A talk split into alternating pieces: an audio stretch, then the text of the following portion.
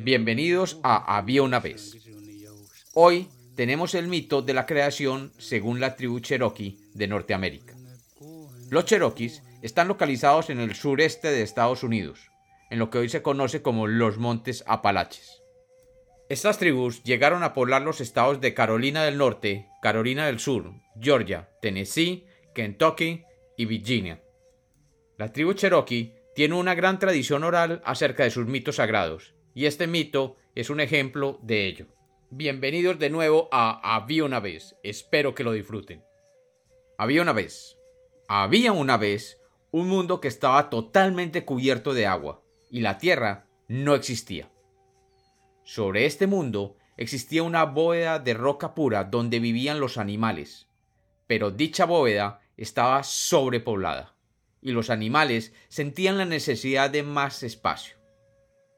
Decidieron explorar el mundo acuático para ver qué encontraban, y para ello mandaron el escarabajo de agua.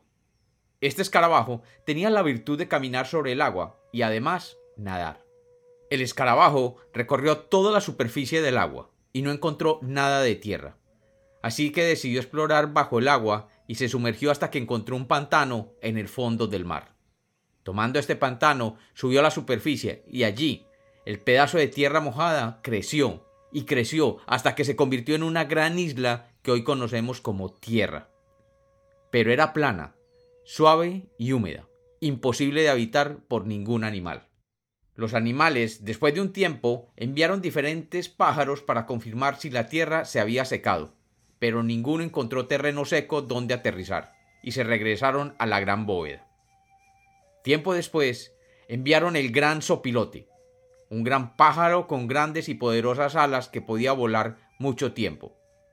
Este sopilote voló por todo el mundo y cuando llegó a la tierra que hoy ocupan los Cherokees se sintió cansado y voló tan bajo que cuando sus alas bajaban al volar tocaba la tierra húmeda formando los valles y cuando sus alas se elevaban llevaban consigo más tierra formando así las montañas. Los otros animales vieron esto, y temerosos que el sopilote no dejara nada de planicie, lo llamaron de vuelta. Y así se crearon los valles y montañas que hoy habitan los cheroquis.